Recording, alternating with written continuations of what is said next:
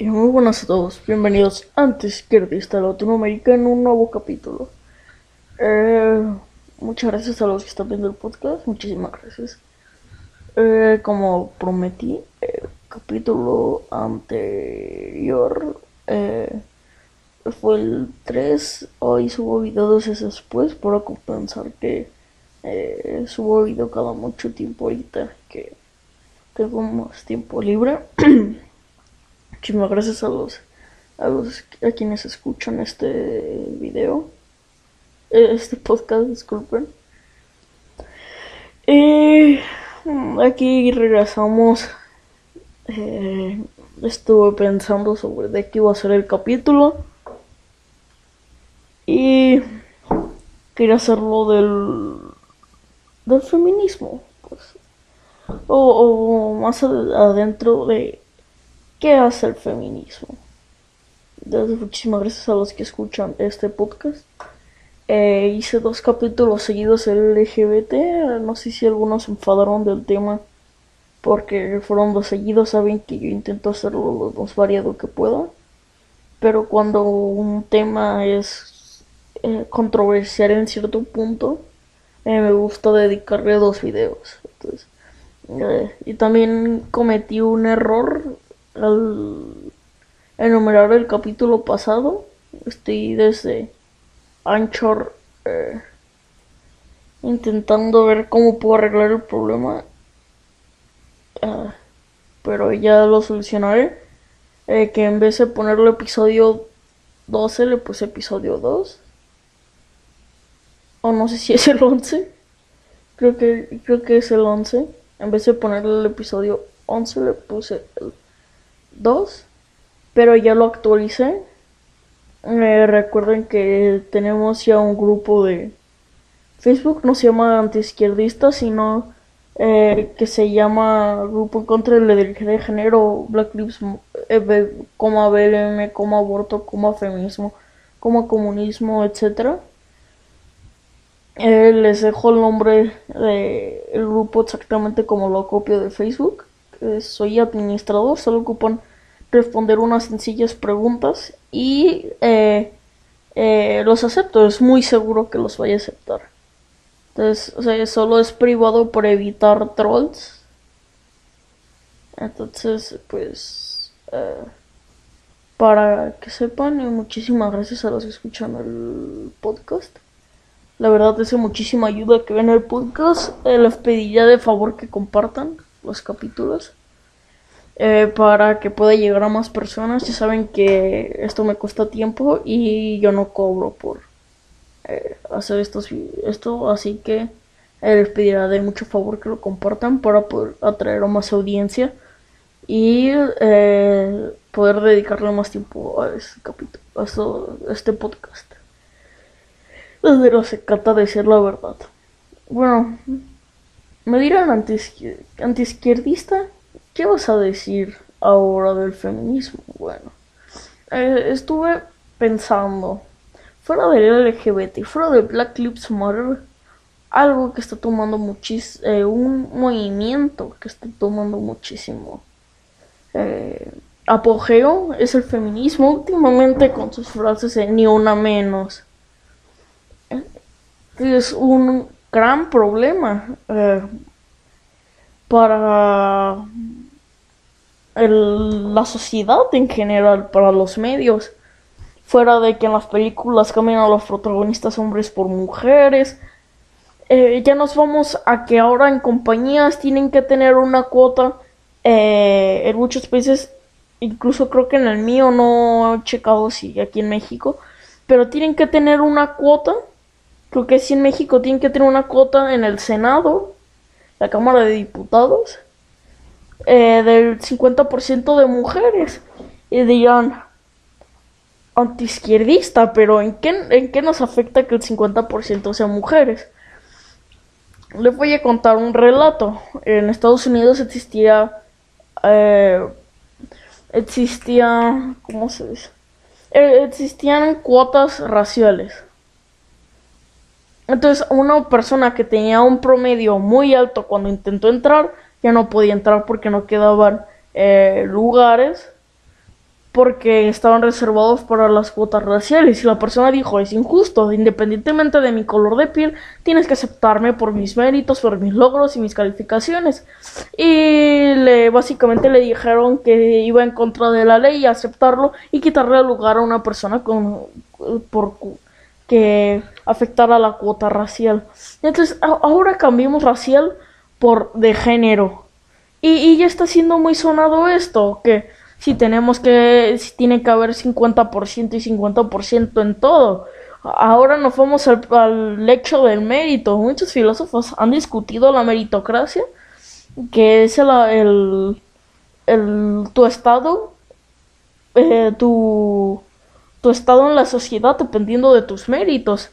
Y muchos critican la meritocracia diciendo que la meritocracia es injusta, cuando lo que yo pienso es que la meritocracia no es perfecta porque sabemos que en la sociedad hay desigualdades económicas, pero la meritocracia eh, tienes que hacer las cosas por tu propio mérito. Entonces una persona que viene de la pobreza, aunque sea más difícil salir de la pobreza, puede llegar a salir de la pobreza haciendo trabajo o, o estudiando. Eh, hay personas que lamentablemente no logran esto, pero aquí nos vamos a que las feministas no pelean por esto. Las feministas pelean porque la meritocracia eh, no se aplique para las mujeres, para que las mujeres, eh, como por decir, hay, hay 1500 personas queriendo ser diputadas hombres y solo se aceptan dos, solo se aceptan eh, 2000, entonces eh, solo hay, pues también hay mil, solo hay, ah, ¿cómo decir? Mil mujeres que quieren ser diputadas, entonces imagínate que haya disparidad de, de, de, méritos entre estos y uno de los lados se ve injusto porque esto también puede aplicar a las mujeres y imagínense que las mujeres eh, hay una mujer que sea mejor eh, que sea muy buena haciendo su trabajo pero no puede entrar por un hombre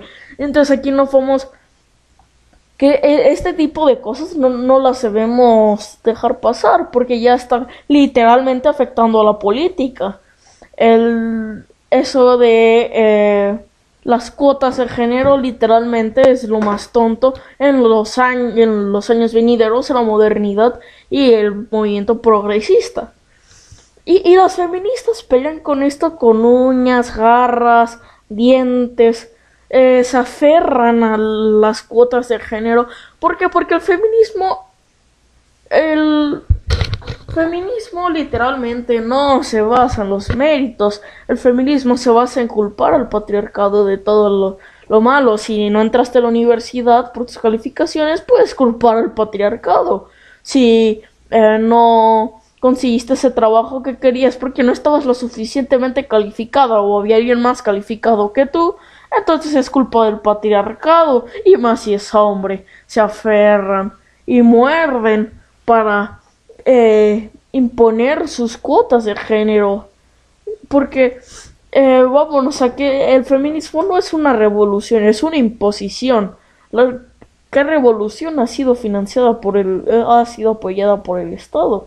Aparte que no, no es una revolución, es una imposición. Llegan desde el Estado apoyando estos movimientos y el Estado los trata como marionetas estos movimientos. El Estado y, los, em, y los empresarios, las empresas tratan como marionetas estos movimientos y las organizaciones mundiales.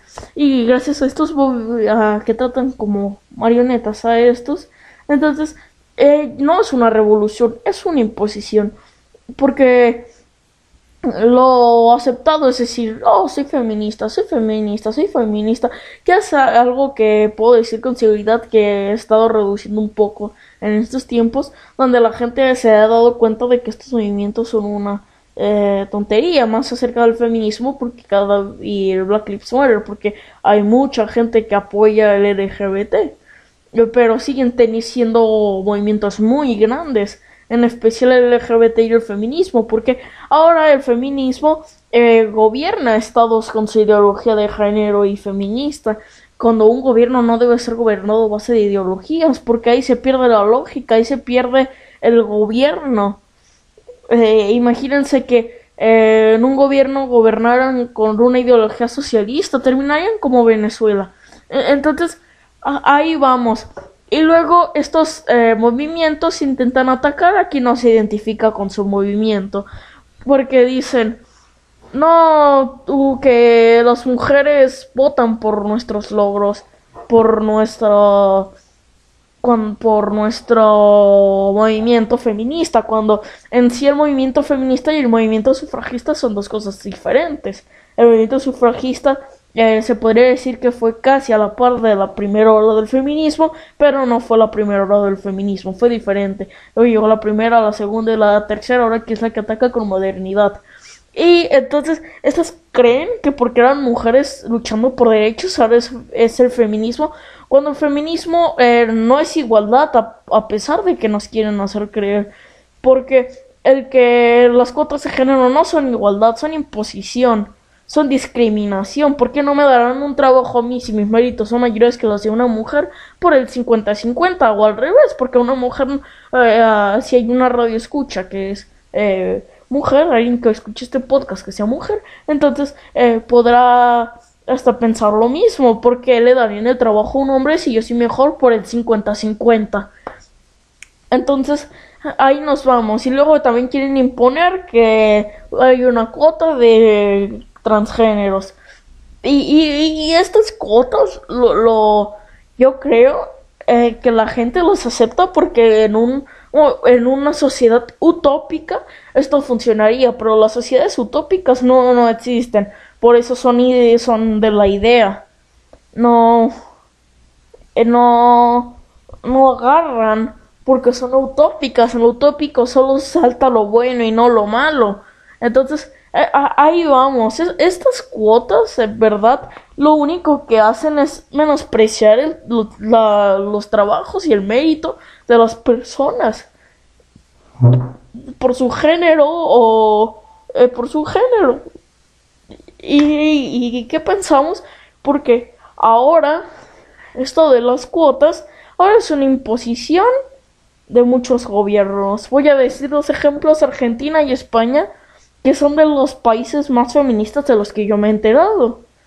Y, y, uno puede pensar eh, que, bien que mi país no es así, pero te advierto que eh, si tu país eh, gobierna a base de la ideología, ideología de género, tarde o temprano se va a convertir en España o Argentina. España era una potencia antes. España últimamente pierde incluso su PIB bajó el 2020 más que México. Y México es un país tercermundista. Y luego Argentina es el segundo país con más inflación en Latinoamérica.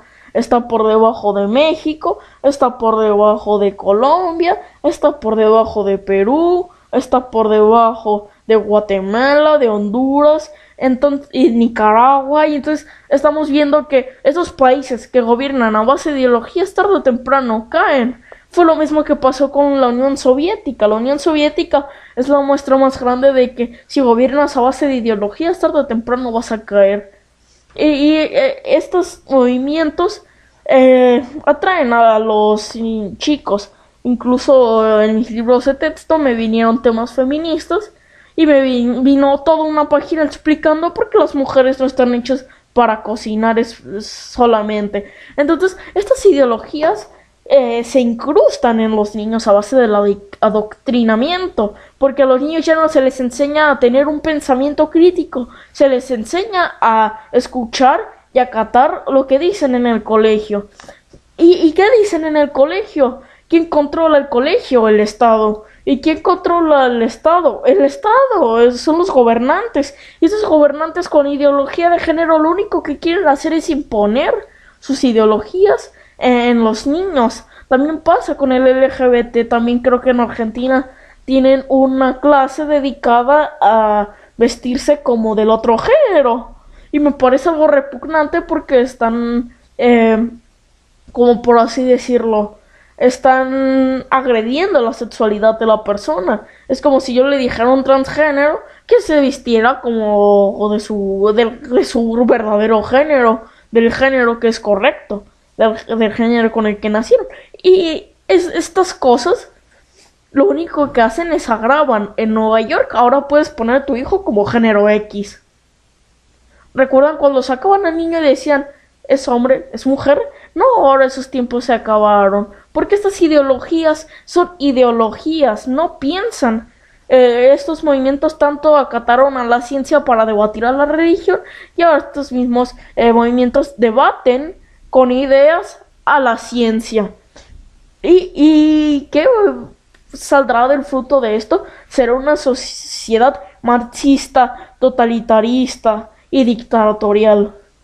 Esto es lo que serán estas sociedades que se van a formar a base de ideologías, porque educamos a los niños a salir a marchar por los derechos de las mujeres, eh, supuestamente con su feminismo, enseñamos a los niños a acatar y pensar que el transexualismo está bien porque la gente se identifica así y, lo único que hacemos es acabar con el pensamiento crítico de las personas. Yo les he dicho que no estoy aquí, yo un antiizquierdista Latinoamérica, para intentar hacer que piensen como yo. Lo que yo hago aquí es que si tú te das cuenta con lo que yo hablo, con lo que hablan los demás, las demás personas que hacen el tipo de contenido que yo, si te das cuenta de que te están intentando adoctrinar, están acabando con tu libertad, tú, si quieres o no, decides si te levantas en contra de esto. Porque puedes perder tu trabajo, puedes incluso perder amigos por estar en contra de estos movimientos. Se han incrustado tanto en la sociedad que ahora la gente se aferra con uñas y dientes a estos movimientos.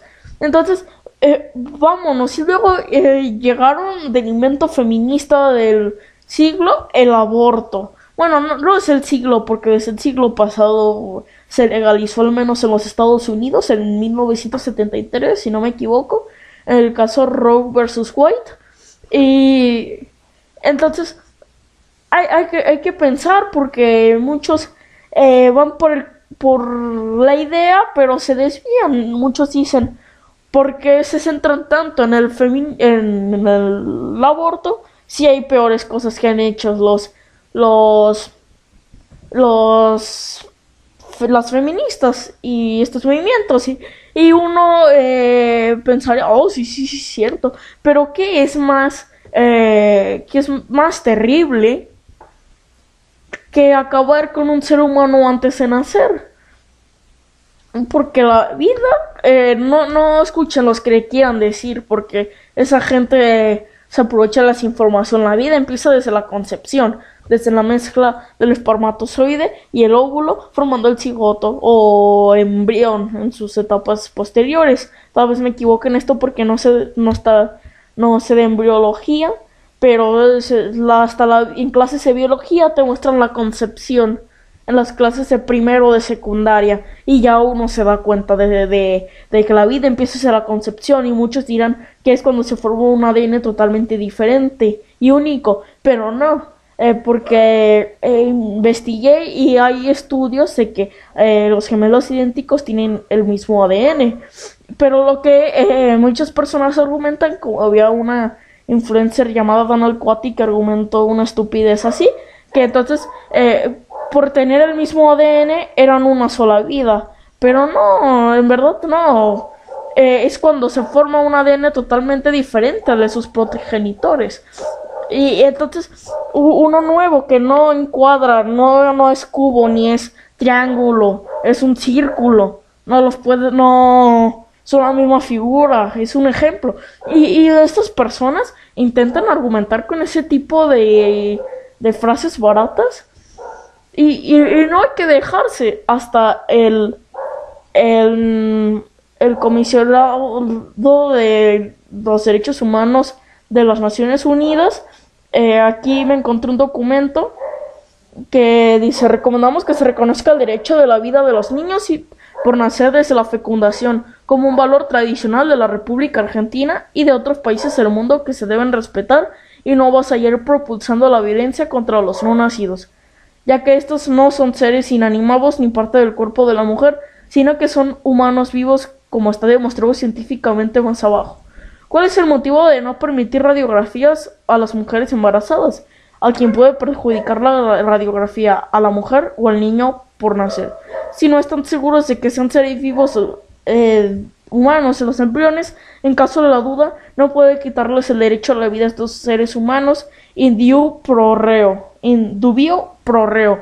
Y me preguntarán qué es indubio pro reo. Bueno, pues viene del latín y es que si tiene la duda, la persona, si el quien está juzgando tiene la duda, entonces eh, no debe de, no es culpable la persona. Entonces, eh, muchos dicen, entonces eh, no se quedan de acuerdo los científicos, que sí están de acuerdo, o hay algún otro descerebrado que que opina diferente en esa parte porque en la, la ciencia más avanzada lo demuestra pero ahí vámonos a que no, entonces eh, que no se pongan de acuerdo, entonces aplica el indubio pro reo. Si no sabes si la persona que vas a, el ser es un ser humano el que vas a votar o no, entonces no lo abortes.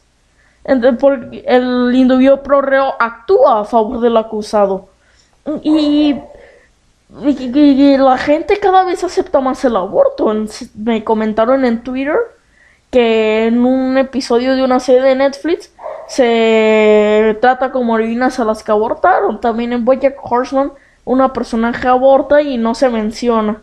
Eh, pero casualmente cae en depresión una temporada después. Entonces hablamos de de que se normaliza el aborto como eh, si cuando Hitler normalizaba en la Alemania nazi que se asesinasen judíos eh, porque son seres humanos y, se, y de hecho es peor, y lo voy a decir con toda seguridad, es peor abortar que haber sido un nazi. Porque un, un nazi eh, asesinaba a seres humanos en una etapa de, desarrollo ya plena. O sea, ya te estoy hablando que ya fue fuera del nacimiento y el crecimiento inicial, que eran niños, eh, adultos y ancianos.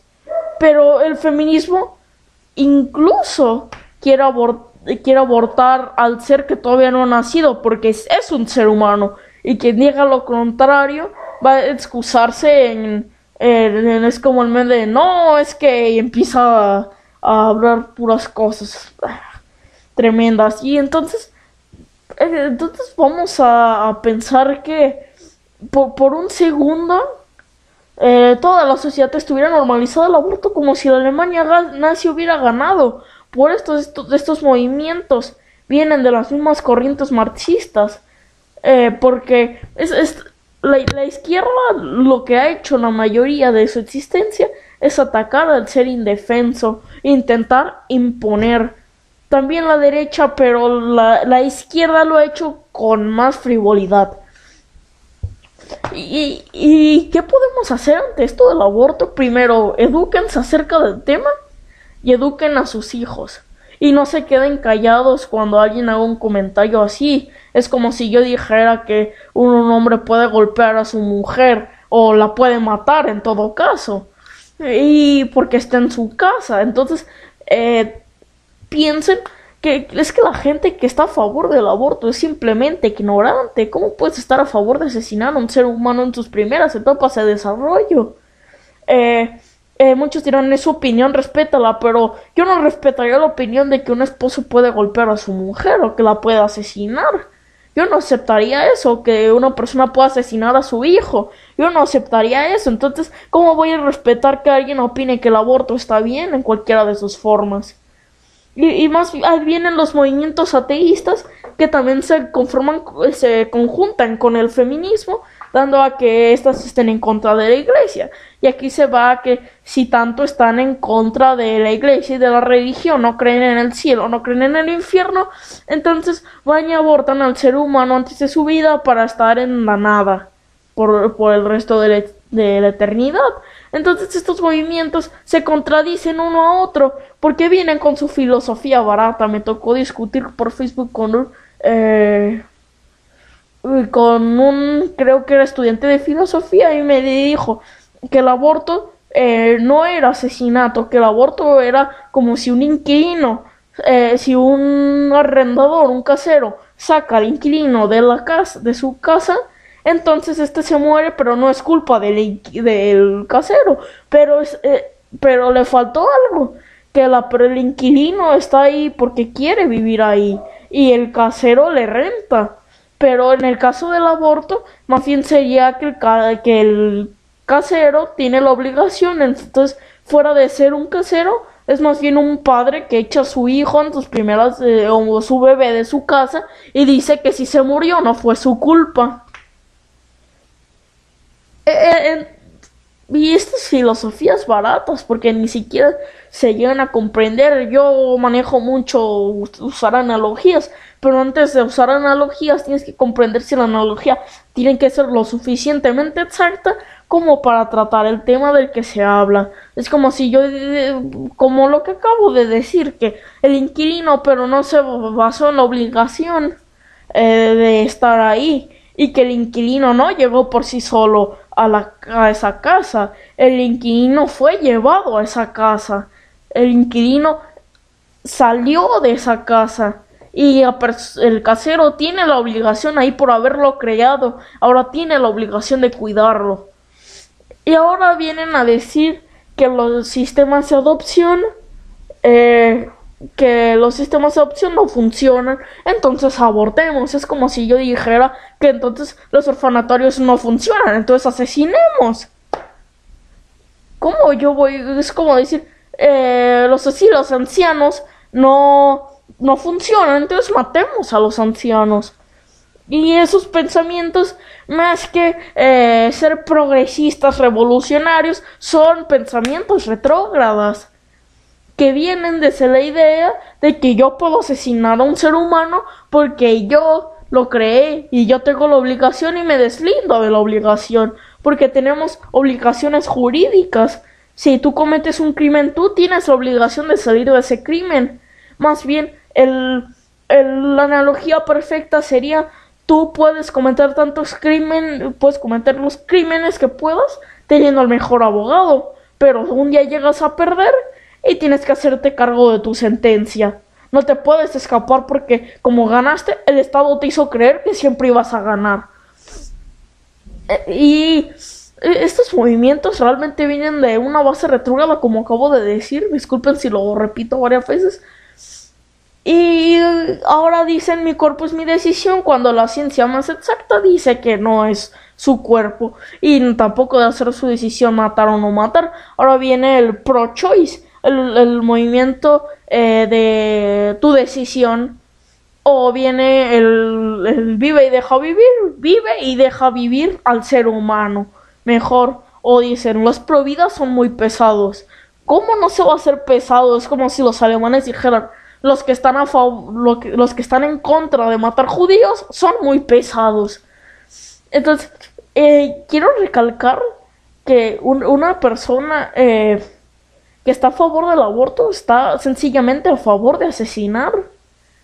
Eh, porque sus ideologías baratas, la bendita ignorancia, o ya fuera de la ignorancia, ya que saben todo lo que estoy diciendo, eh, todavía van y abortan o están a favor del aborto, eso se llama ser psicópata, eh, creer el bien propio a pesar de afectar a los demás, y de ahí vienen estos movimientos satanistas con todos eh, y digo satanistas porque así están catalogados satanistas, ellos mismos se catalogan, que dicen que no importan las demás personas si tú tienes tu bien propio, son psicópatas.